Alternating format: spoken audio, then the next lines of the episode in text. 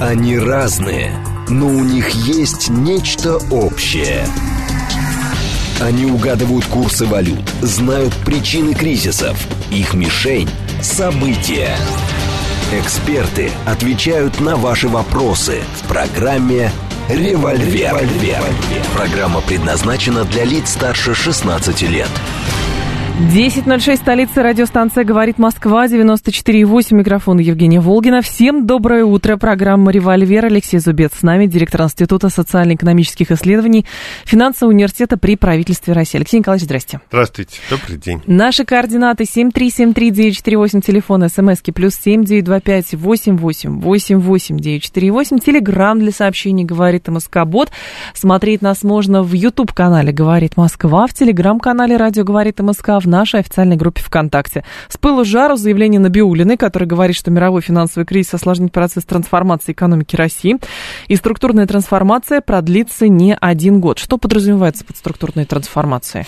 Бог ее знает. Надо спросить у госпожи Бюриной, что она имела в виду. То, что у нас несколько одновременно идет трансформации. Первое – это приспособление к санкциям, а второе – это как бы модернизация экономики там под новые технологии, технологические уклады и все остальное там вот мирное, мирное бла-бла, скажем так, а, бла-бла мирного времени. И что она имела в виду, в данном случае сказать не могу. А если говорить о модернизации вот с точки зрения санкций, приспособления – то я не вижу здесь причем мировой экономический кризис, но как бы кризис отдельно, а модернизация российской экономики отдельно. И более того, в условиях кризиса, наверное, российская трансформация, она еще и быстрее пойдет. Приспособление к новой системе а, торговых потоков, новым а, валютным а, способом вот расплаты, да, оплаты поставок и так далее.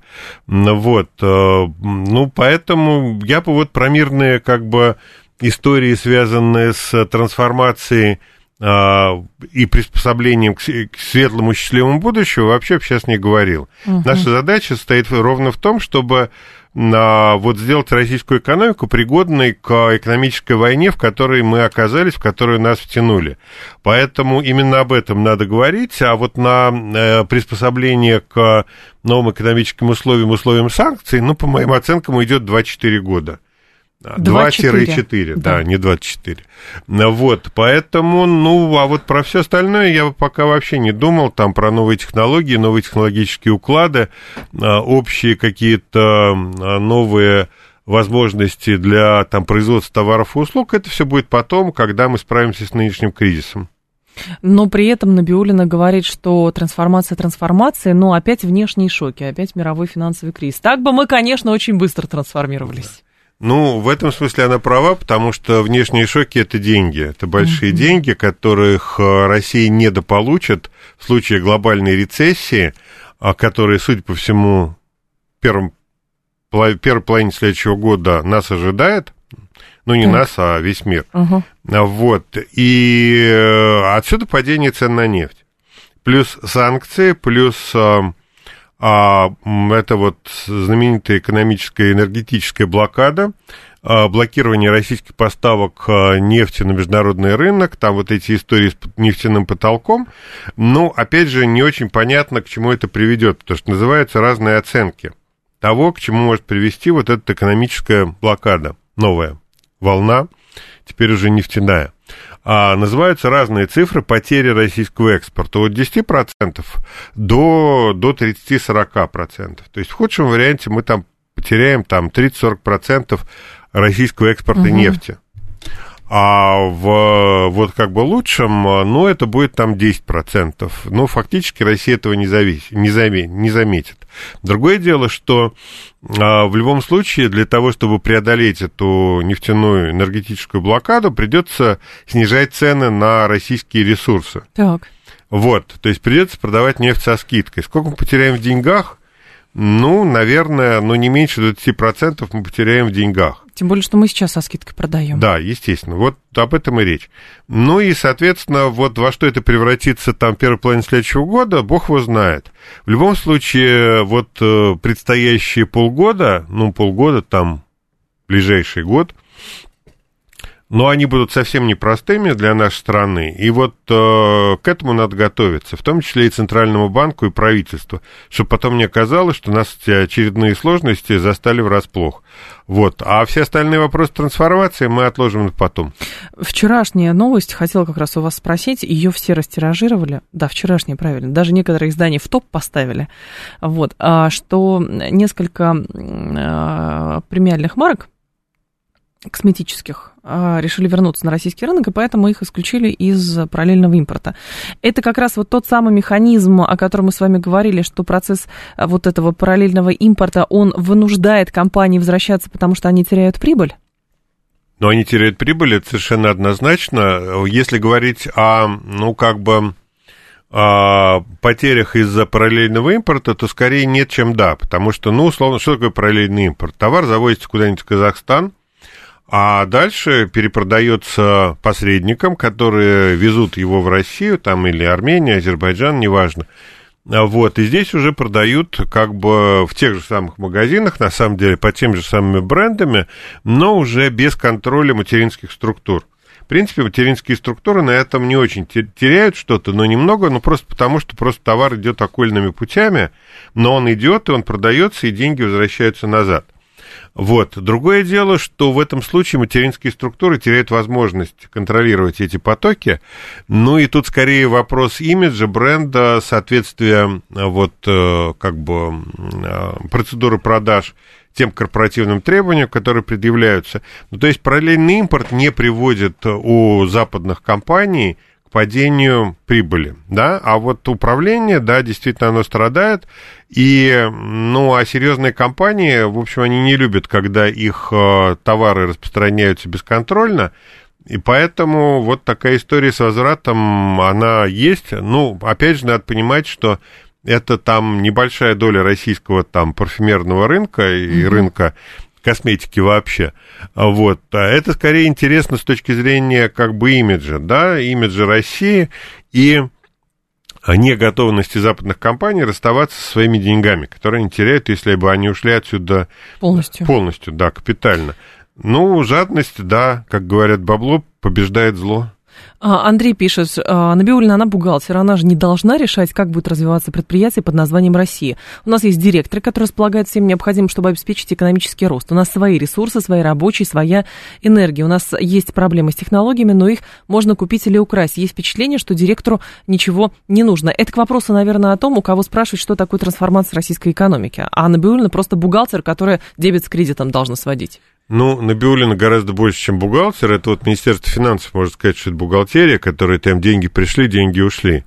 А Центральный банк отвечает за много других вещей, в том числе и за стабильность и развитие финансового сектора, за что Минфин не отвечает, например. Вот, поэтому говорить, что она просто бухгалтер, но это преувеличение. Вот, а, но с другой стороны, опять же, понятно, что ЦБ за развитие страны совершенно верно не отвечает. А вот, э, за развитие страны отвечает Минэкономики, которая, собственно, вот у нас мозговой центр. А вот, э, что имела в виду в данном случае Набиулина, когда она говорила о трансформации? Ну, наверное, все-таки основная история это про приспособление к санкциям.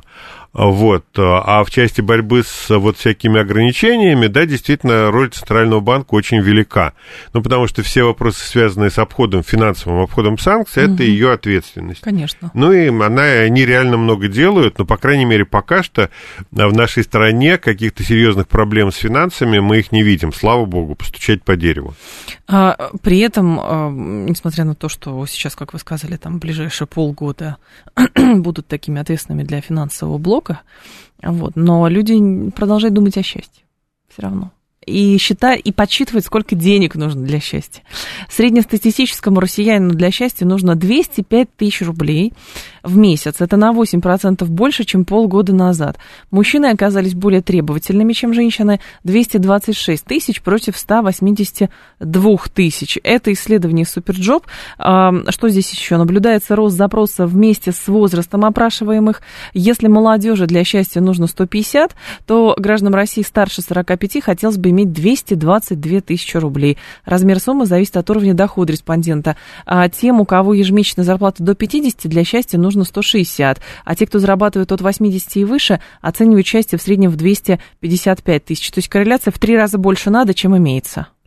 Ну, здесь главный вопрос, который как бы встает, то что такое счастье? И сколько оно стоит? Ну, э, сколько оно стоит, это разговор э, Остапа Бендера и Шура да, Балаганова. Да, да. Шура, сколько вам надо для счастья? Конечно. И там, и там он называет какую-то сумму чисто конкретную, 170, по-моему, или 150 рублей а, для счастья.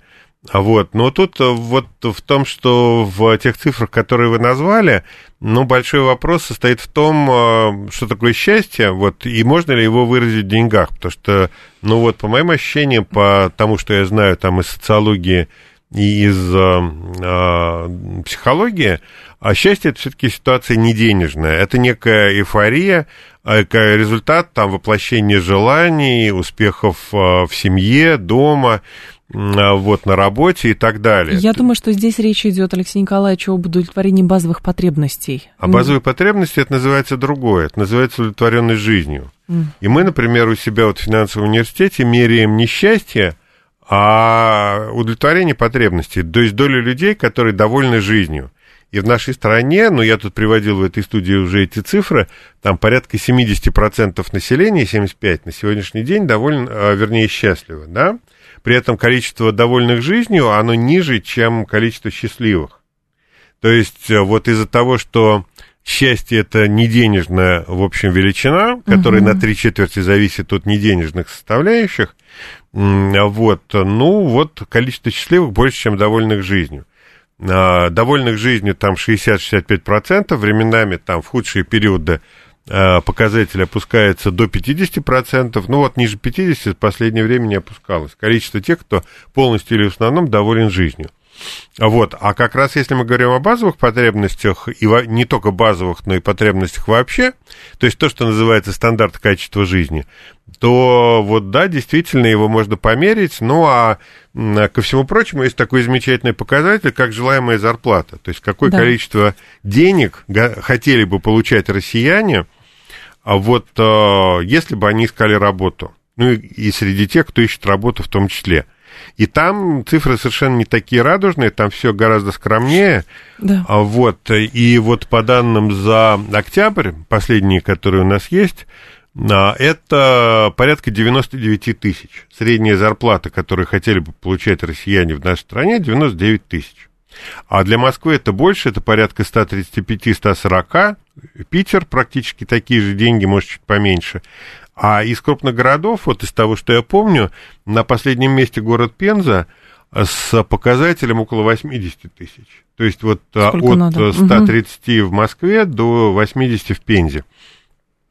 Вот, это вот те деньги, на которые люди готовы, хотели бы найти работу, и то, на что они рассчитывают. Но это точно не 200 тысяч, но, с другой стороны, 80 тысяч или там 130 в Москве, но это очень хорошие деньги, потому что надо понимать, что работает там два человека в семье, например, ну, это, да, это, если говорить о Москве, то на семью это порядка там без чего-то 300 а, тысяч, там 270. Угу. Но вполне приличные деньги, на которые в Москве можно жить, можно вывести семью а, отдыхать. отдыхать, можно купить какую-то машину, вот, можно, можно и в ипотеку какую-то квартиру а, посмотреть и так далее. Но это вот то, что обеспечивает нормальный, так приемлемый уровень жизни. А вот что касается стандарта качества жизни, какие, какие услуги, товары входят в стандарт потребления среднероссийской семьи, то на первом месте это продовольствие. Ну, понятно, очевидно что оно на первом месте, но продовольствие не любое, а только то, которое обеспечивает на здоровье, да, угу. то есть можно ведь питаться в фастфуде и через 4 года стать инвалидом, а можно получать здоровую пищу, и, в общем, это стоит не очень дорого. Здоровая пища – там гречка с капустой стоит недорого в нашей стране. Так. А вот, то есть продовольствие, второе медицинское обслуживание. Образование, причем, наверное. Причем хорошая тоже медицина, да, образование, причем доля образования вот в этом стандарте в последнее время увеличивается. То есть угу. в России спрос на образование растет. Вот, а, в том числе и платное. А вот дальше это у нас, ну, понятно, крыша над головой, то есть э, э квартира, обеспеченная а, современной бытовой техникой и мебели, ну и так далее. Там автомобиль, а, средства передвижения, там поездки к морю вот, хотя бы раз в год? Хотя бы раз в год, да, или хотя бы на две недели, ну и так далее. Вот этот стандарт качества жизни у нас сейчас в стране существует. И под него как раз нужно вот обеспечение, финансовое обеспечение в размере на 100 тысяч по зарплате на человека в месяц. Но при этом Татьяна, кстати, справедливо замечает, она говорит, с ценами на недвижимость в Москве даже 300 тысяч в месяц это мало. Почему все должны жить в ипотеках и кредитах? Э, насколько справедлива а, жилищная политика в России? Ну, смотрите. И как понять, справедлива она или нет? То есть э, от чего мы начинаем отсчет? Справедливо? Ну, смотрите, есть, опять же, значит, возьмем данные там социологических исследований, которые проводил Росстат, кстати, это их работа. Они там мониторят жилищные условия населения, и вот проводят условия, в этих условиях проводят на опрос про то, в какой степени люди довольны жизнью, в какой степени люди недовольны жизнью. Так вот, а количество людей, которые недовольны своим жильем, их довольно много, но их э, в количественном отношении, но в процентном отношении их мало. Там, насколько я помню, там меньше 30% недовольны своим жильем, а совсем плохим его считают буквально несколько процентов. То есть в основном народ доволен тем местом жительства, вот угу. домом, где они живут, люди. А вот, а, многие хотели бы улучшить свое жилье, но очень часто это не покупка новой э, квартиры или дома, это ремонт. А, то есть это капитальный ремонт, ну и косметический ремонт внутри дома. Вот, если мы говорим о, а, почему люди должны жить так, как они живут, ну, все-таки жилье это дорогая история. А для того, чтобы понять, справедливо у нас а, а, жилищная политика или нет, надо посмотреть на прибыль застройщиков. Застройщиков, которые зарабатывают на, на, вот, на строительстве недвижимости. Вот, то есть, если они получают сверхприбыли, то да, действительно у нас цены завышены, и, соответственно, а, политика несправедливая, и надо уменьшать жадность застройщиков для того, чтобы народ получал более дешевое жилье. Но вот из того, что я знаю, там наши, наши застройщики, даже те, которые работают там в Подмосковье там, или в Москве, ну, они точно не жиреют, у них там э, рентабельность, ну, не сказать, чтобы выдающаяся, высокая. Но поэтому можно сказать, что примерно а вот то жилье, которое россияне получают, ну, оно, наверное, стоит примерно тех денег в реальности, какой, каких с них просят. А вот за, а, за все, там, коммуникации, там, стены. Ну, просто вопрос еще качества этого жилья, потому что, ну, в какой-то момент э, прошел тот период, когда люди готовы были в голом поле покупать, а в итоге сейчас стоят эти а, домики в виде гетто фактически, э, и, и все. И поэтому, ну, поэтому это не продается. Ну, оно не сказать, чтобы продается, там произошло затоваривание вот за последнее да. время, там спрос на недвижимость несколько снизился сегодня, там на 30%, насколько я знаю, количество покупателей упало. И в переводе на русский это значит, что застройщикам придется снижать, снижать цены. Что касается человейников, вот этих знаменитых угу. 20-этажных огромных домов, ну, совершенно понятно, что со временем эти вот кварталы этих домов, они будут превращаться, как вы правильно сказали, в гетто, или не благополучное жилье. То есть все, кто может купить нормальное жилье, тут будут, будут уезжать, а будут оставаться те, кто не может. Соответственно, ну, эту историю проходили там на Западе, они строили, ну, там в окрестностях Парижа построены целые города вот дешевого социального жилья. То есть правительство хотело сделать лучше для своих граждан, вот строило массово это жилье, туда заезжали люди, а потом те, кто по, по, по, по состоятельнее, оттуда уезжали. И остались деклассированные там элементы. полубандитские элементы. Угу. Вот, а, и в результате на сегодняшний день это такое гетто, где нормальные люди не живут. Вот примерно та же самая история у нас будет вот с этими кварталами на 20-этажных домов, которые, в общем, достаточно плохо приспособлены для жизни. И машин там поставить негде, и дорог там нет на вот и школы, и магазины, Сады. и все это куда-то надо ехать, ну, ничего хорошего. То есть само жилье, оно какое-то, да, более-менее качественное. А вот инфраструктура, ну, никакая. Поэтому вот э, если там рядом метро, то есть дома вблизи метро, вот эти вот большие, а они будут э, социальным значимым жильем, ну и как-то будут нормально себя чувствовать. А вот то, что подальше от метро, там, где до метро надо ехать, ну, если говорим Москва, Подмосковье, то это будут, да, действительно неблагополучные трущобы. К этому надо готовиться, и поэтому если вы выбираете квартиру, ну вот, вот в таком человенике надо подумать два раза, прежде чем туда вкладывать свои деньги. Угу. Это мне напомнило разговор с одним человеком, который когда-то на полях аэрации бывших купил квартиру, и потом лет пять назад ее за 15 тысяч рублей не мог сдать, а, двушку, потому что просто никто не хотел ехать. Дорог нету, школ нету, ну, магазинчик какой-то есть, и все. И голое поле. Не знаю, может быть, сейчас что-то поменялось. Кстати, по поводу удовлетворенности жизни, вы про образование и автомобили э, упомянули. Оказывается, в октябре продажи легковых и легких коммерческих автомобилей в России упали на 63%, 45 тысяч штук продали. А, это подсчет эм, Ассоциации европейского бизнеса. Вот, рынок оказался меньше, чем в сентябре, когда продажи составили там 48 тысяч. За 10 месяцев продажи сократились на 60%. А данные не включают отчеты по BMW, Mercedes, Cherry и марке Exit. Вот. И оказались, э, оказался весь топ-10 рынка, включая его лидера Ладу, продажи которых росли на 20% месяцем ранее. Ну, во-первых, наверное, дорого, а во-вторых, просто марки уходят, поэтому никто не покупает, нет? Да, конечно. То есть, э, с одной стороны, смотрите, надо понимать, что у нас есть два рынка автомобилей. Первый рынок новых автомобилей, вот, да. которые вы сейчас озвучили статистику. Во-вторых, новых, э, не новых автомобилей, и основной рынок это как раз поддержанная машина, и на него приходится там больше, сильно больше двух третей продаж автомобилей. Сейчас эта история будет усугубляться, потому что новых машин, ну, завозятся какие-то бренды, там китайские бренды, например, там есть э, УАЗ, есть э, Лада, да. которые что-то производят там с проблемами, но производят. Но народ наш привык к иномарками, но из иномарок реально там остаются одни китайцы сегодня на российском угу. рынке. И которых, кстати, дела очень хорошо, надо об этом сказать, что, ну, они стали продавать там кратно больше автомобилей, чем это было раньше. Но если говорить вообще в целом о рынке новых автомобилей, то да, конечно, это дорого.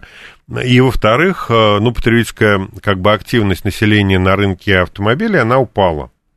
Вот, и люди, э, ну, число людей, готовых приобрести новые автомобили или поддержанные автомобили, оно упало там процентов на 30, не меньше по сравнению с докризисными временами. Вот. И все это в сумме приводит к тому, что вот э, рынок новых автомобилей, он сжался, сильно сжался.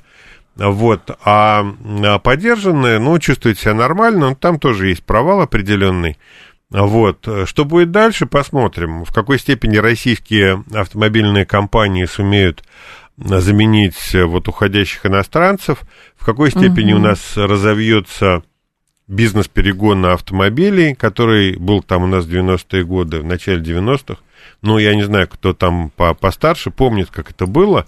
Когда вам а, был нужен новый автомобиль, из Японии ноль пробега по России, примерно так. Ну да. Продавая есть, в Москве, да. вы, вам надо пойти к перегонщику, договориться с ним о том, что он поедет на какой-то рынок, купит, пригонит. Ну и, соответственно, человек ехал, пригонял сюда, здесь он вам ее продавал, эту машину. Ну и цена там плюс 500 долларов а, против той, что была заплачена на рынке. автомобильном рынке в Европе. Но при этом Алексей говорит, что в падении продаж виноваты все-таки заоблачно в 3-4 раза завышенные цены, и это только цены виноваты. Это к вопросу о том, что, ну, как они, не знаю, Toyota Corolla стоила в 2013 году там, ну, 15-20 тысяч долларов по тем деньгам, да, там 40 рублей, грубо говоря. Сейчас, в принципе, если 20 тысяч долларов, ну, это миллион, миллион двести. Но это же дороже сейчас стало, это сильно дороже. Ну, потому что Toyota вот как бы с российского рынка уходит. А поэтому любые поставки, это поставки вот такие либо серый импорт, либо вот какие-то такие немножко левые перегонные истории. Вот, и потом все-таки надо понимать, что цены резко выросли вот там в весной-летом, когда там было непонятно вообще ни про валюту, ни про поставки. Сейчас ситуация чуть более а, угу. как бы нормальная, и цены на, в том числе и автомобили, значительно упали. Алексей Зубец с нами. Мы продолжим после информационного выпуска. Это программа «Револьвер». Они разные, но у них есть нечто общее. Они угадывают курсы валют, знают причины кризисов. Их мишень – события. Эксперты отвечают на ваши вопросы в программе «Револьвер». 10.35 в столице. Радиостанция «Говорит Москва», 94.8. Микрофон Евгения Волгина. Программа «Револьвер». Алексей Зубец с нами. Директор Института социально-экономических исследований и финансового университета при правительстве. 7373948, телефон прямого эфира. Хотел голосование я, кстати, запустить а, на тему того, что а, сколько денег нужно гражданам России. Мы тут с Алексеем Николаевичем, он прояснил все-таки, в чем разница между а, деньгами для счастья или удовлетворением базовых потребностей или удовлетворением собственной жизнью. Так вот, давайте так, вы удовлетворены своим финансовым положением говорите. Да, 134, 21, 35. Вот прям по полной удовлетворены. 134, 21, 35. И можете в смс писать, а, сколько имени у вас, а, сколько именно денег, денег у вас, э, и вы этими деньгами удовлетворены. И 134, 21, 36 вы говорите про себя, что нет, вы совсем не удовлетворены своим финансовым положением. Голосование пошло, а мы... Сейчас смс я почитаю быстренько, что тут еще есть. Это все про автомобили. Так, по поводу человейников тоже. А по поводу было а, опять, значит, удовлетворенности жизнью. Все, но нам надо еще дальше двигаться это к вопросу образования. Вот что здесь еще интересно было, если коротко.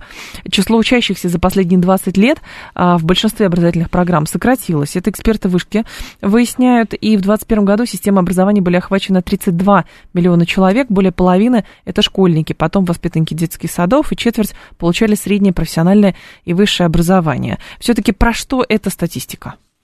Ну, про то, что у нас демографический спад, то есть количество детей и людей, то есть как бы э, взрослых уже, которые получают дополнительное и высшее образование, там подростки, но оно сократилось в силу чисто объективных причин. Но при этом есть особенность, которую вот мы, например, видим э, из, опять же, из результатов той же социологии – у нас в стране а довольно резко за последние там, вот, годы вырос спрос на платное образование. Потому что оно автоматически лучше считается платное или что, или разнообразнее? Ну, во-первых, смотрите, тут две причины.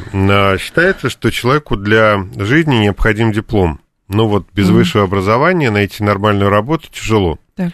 Вот. Но качество среднего образования в нашей стране падает. Это значит, что просто а, а, как эти абитуриенты просто не тянут. И они просто вынуждены по совершенно объективным причинам покупать э, вот э, себе место в ВУЗе за деньги. То есть первая причина – это а, снижение качества среднего образования. Это первая. Вторая причина состоит в том, что, а, ну, э, понятно, что высшее образование тоже разное. И есть высшее образование, которое просто корочка, а есть высшее образование, которое дает возможность человеку куда-то двигаться и получать какие-то там хорошие места, хорошую mm-hmm. работу, предложения и так далее. То есть образов... внутри образования, в том числе высшего, происходит сегрегация. Есть образование, которое чего-то стоит, а есть образование, которое ничего не стоит. И, соответственно, вот э, в тех вузах и в тех местах, где дают вот то самое настоящее образование, ну, конкуренция за места в этих вузах, она растет. Соответственно, растет количество людей, которые готовы за него заплатить. А вот. В какой степени вот у нас этого платежеспособного спроса на нормальное высшее образование, не только высшее, но и среднее, и дополнительное образование, насколько его нас хватит, ну, наверное, вот по моим ощущениям, спада в части платного образования не предвидится. Потому что так или иначе государство все равно будет сокращать количество а, бюджетных мест – Угу. Говорит, что оно, наоборот, там будет расширяться и так далее, но я в это не очень верю. Все-таки основной тренд – это экономия денег. И, э, вам надо, вы и платите. Да, вам надо, вы и платите. То есть среднее там специальное образование вы можете получить бесплатно, ради бога. А, и, и среднее вообще. Угу. А вот если вы хотите реально хорошее образование, которое даст вам хорошие шансы по жизни, ну вот за это надо платить. Вот эта идеология, я думаю, что она будет доминировать. А, вот, и, а, соответственно, спрос на хорошее платное образование, которое там стоит несколько сот тысяч рублей в год, а, вот, там до 700 тысяч есть программы, а вот, а, вот спрос на него будет расти.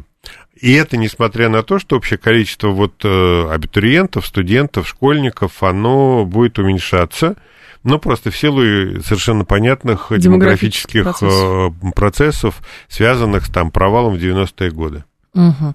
Спрос на платное образование э, растет, потому что наконец-то у нас сделали приоритетным технические и естественно-научные программы за счет гуманитарных. Эндрю пишет и говорит, и такое я одобряю. Есть? Процесс? Ну, с одной стороны, да, с другой стороны, все-таки вот программы, которые там вот самые дорогие, которые там, угу. которые я вот знаю, это все-таки экономика, это, как ни странно, пиар, это коммуникации и реклама и все остальное. Вот, э, вот как это количество абитуриентов, которые хотят поступить на, на рекламу, на связи с общественностью или на джар, то есть э, на отношения с органами власти, ну вот оно точно не падает, и вот самые, самые востребованные программы, ну понятно, что есть топовые, естественно, научные программы, там айтишники, физики и так далее, но вот те, кто гарантированно не останутся без работы и не останутся на маленьких деньгах, то есть там а, есть вузы, где студенты, закончившие вуз, выпускники угу. начинают торговаться с работодателем о зарплате там от, от суммы в 80-100 тысяч рублей. То есть это минимальная зарплата, которую получают а, выпускники этих вузов, когда заканчивают обучение. И это нижний предел, а торгуются там реально выше. Есть такие вузы, есть, э, которые, в общем, рассчитывают на гораздо меньшие деньги, и вот там, где высокие зарплаты, где высокая востребованность рынка, на рынке этих студентов, э, выпускников, угу. там действительно там могут быть вполне высокие цены. Но вот если брать э, вот наиболее востребованные массовые такие вещи, то это, как ни странно, вот политология, социология, э, реклама, связи с общественностью и вот сходные коммуникационные вещи. 7373948, телефон прямого эфира. Давайте вас послушаем. Наденьте, пожалуйста, наушники есть у вас там есть. рядом. Здрасте, алло. Здравствуйте. Пожалуйста. Алексей. Да. Вот, э, Алексей, сейчас многие говорят, что нужен переход к новой экономической модели. Вот вы имеете некоторое отношение к этой науке. Вот объясните, пожалуйста, какая модель должна прийти на смену существующей либерально-рыночной модели? Есть ли у нас достаточно кадров, чтобы реализовать эту модель? И как должна образовательная программа измениться, чтобы людей учить именно вот работе в этой новой модели? Спасибо. Ну, смотрите, какая модель э, должна прийти на смену либерально-рыночной? На самом деле, вот когда говорят о либерально-рыночной модели, ну, я не очень понимаю, что это такое, я не видел никогда этой модели вот в чистом виде. Это все-таки определенная условность. Ну, во всем мире, не только у нас, это глобальная тенденция, начинается время мобилизации – об мобилизации а, ресурсов а, для преодоления там разных проблем, в том числе экологических, экономических, каких хотите. То есть а, дирижистские модели управления экономикой, они будут развиваться. Ну, вот, например, Китай, как сейчас понятно, это такая вот дирижистская управляемая рыночная экономика. Россия тоже вполне такие себе нелиберальная модель, особенно если говорить о крупном бизнесе. А сейчас эта тенденция становится глобальной, потому что понятно, что либеральная, вот как бы западная модель развития экономики, она там на, кончается у нас на глазах, там умирает, вот издыхает, там дракон издыхает у наших ног. А вот, а что для этого надо? Ну, на самом деле нужно то же, что и было, но вот э, как бы те люди, которые там выпускались вузами, они и нужны э, будут дальше. Но при этом большое количество, конечно, более а, акцент необходимо сделать на более технические, более э, специальности, связанные не с вот управлением и с, не с обработкой информации, а работу с конкретными объектами, там, физическими объектами, там, человеческим здоровьем и так uh-huh. далее и тому подобное. Вот, естественно, научные направления будут более востребованы. Это совершенно очевидно и понятно, а, но, с другой стороны, как я только что сказал, пока этого не особо видно. То есть э, люди по-прежнему рвутся на пиар. А, зерновая сделка – Давайте про нее поговорим, потому что он пообещал, что в ближайшее время сможет добиться снятия ограничений на вывоз российского зерна. Об этом сказал первый зампоспреда России при организации Дмитрий Полянский. Но, видимо, он что-то пообещал. А он говорит, есть срок до 18 ноября, чтобы выполнить взятые на себя обязательства. Эта дата установлена как логичный дедлайн зерновой сделки. Турки уже сказали, что они выступают за продолжение этой продуктовой сделки. Американцы сказали, что продолжение сделки означает все-таки стремление к деэскалации конфликта. А история с тем, что вот от ООН добиваются снятия ограничений? Ведь изначально предполагалось, что мы заходим в эту сделку, потому что нам разблокируют возможности поставки нашего зерна и нашего удобрения на внешний рынок. Этого не случилось. Потом была история в Севастополе, мы вышли, потом нам что-то опять пообещали, и мы снова вошли. Вот чисто с экономической точки зрения, что это за сделка? Ну, смотрите, главным бенефициаром зерновой сделки является Турция. Она, во-первых, пропускает эти корабли, э, суда с э, нагруженные зерном, а большая часть э, этого зерна направляется на турецкий рынок. Турция у нас крупнейший поставщик муки на внешние рынки, международный рынок. Они там чуть ли не 80% этого рынка контролируют. То есть у них на территории расположены мукомольные заводы, они покупают это зерно, завозят его себе, перерабатывают муку, муку, а дальше везут по тем странам, которым нужна мука для вот выпечки хлеба. А, то есть они главный бенефициар. Почему Россия вернула зерновую сделку? Наверное, ради Турции. Потому что Турция на сегодняшний день это один из ключевых партнеров а, российской экономики. Ну и без Турции нам было бы сильно сложнее, чем сейчас, вот, обходить санкции и вообще как-то существовать дальше.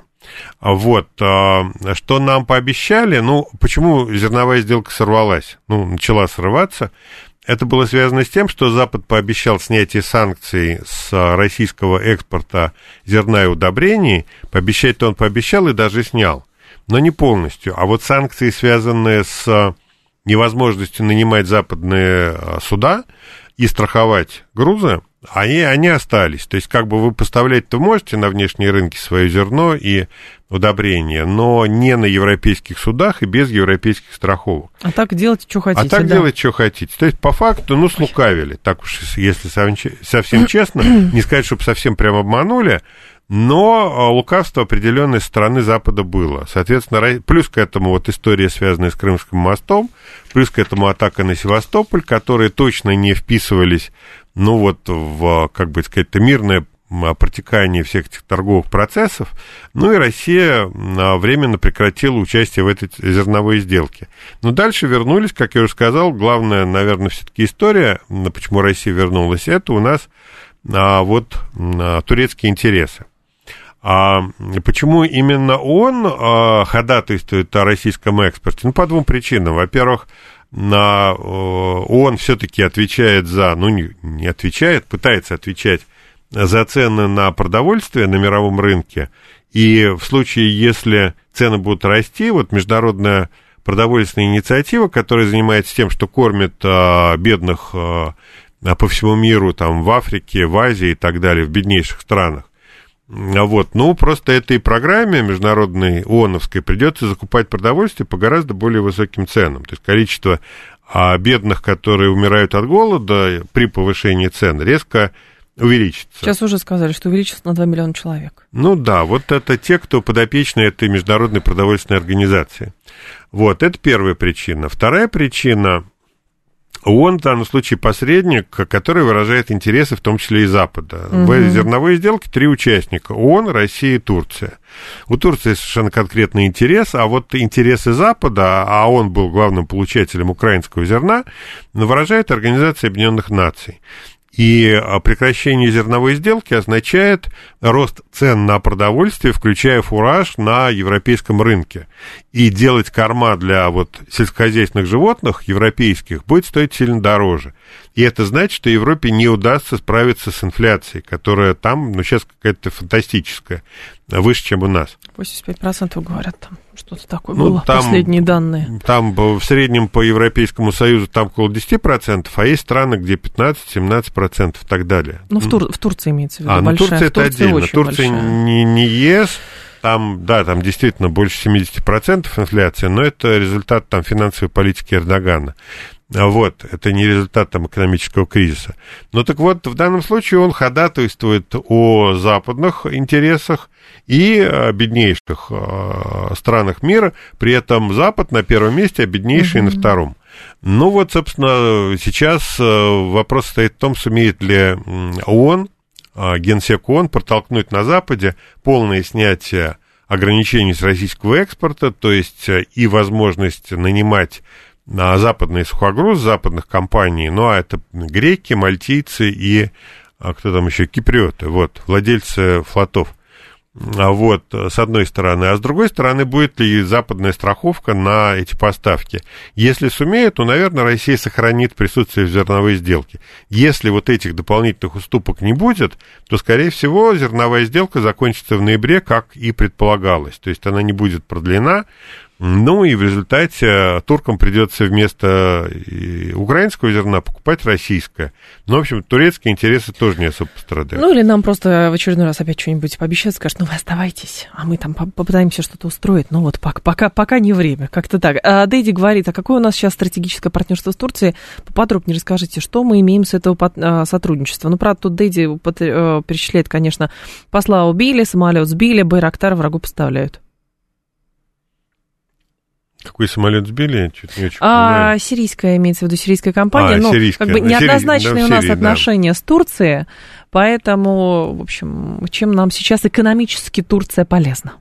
Турция торгует с Россией а, в национальных валютах, то есть не в долларах и не в евро. Турция это один из, а, одно из основных направлений поставки ну, в Россию – а, разного рода импорта, замещающего вот ушедшие западные бренды. Так. Ну, а вот турки, турецкие компании работают внутри на российском рынке. Турецкие компании выкупили а, мощности а, ушедших западных компаний в России, угу. в части, например, производства бытовой техники, там стиральные машины, холодильники и так далее.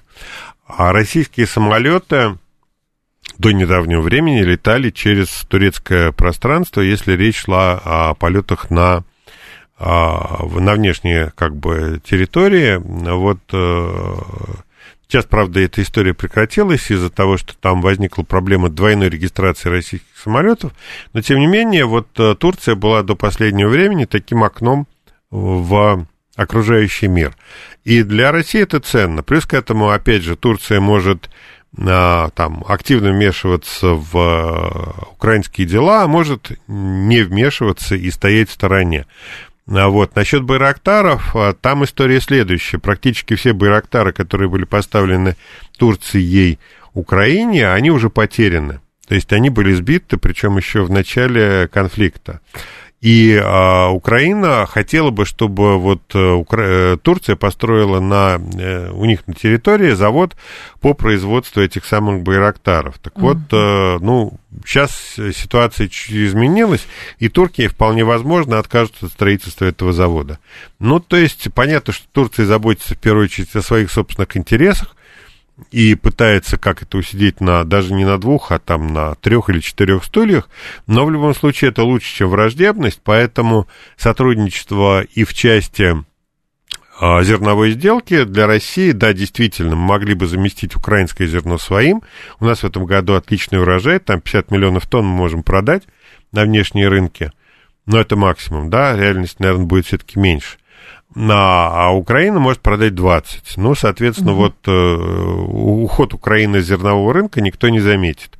И это будет выгодно для российских фермеров и агро этих предприятий. Но, тем не менее, турецкий интерес существует, и надо их учитывать, чтобы не осложнять и без того совсем непростую внешнеэкономическую и политическую а, ситуацию. Поэтому а это, наверное, один из главных резонов того, что Россия не вышла из зерновой сделки.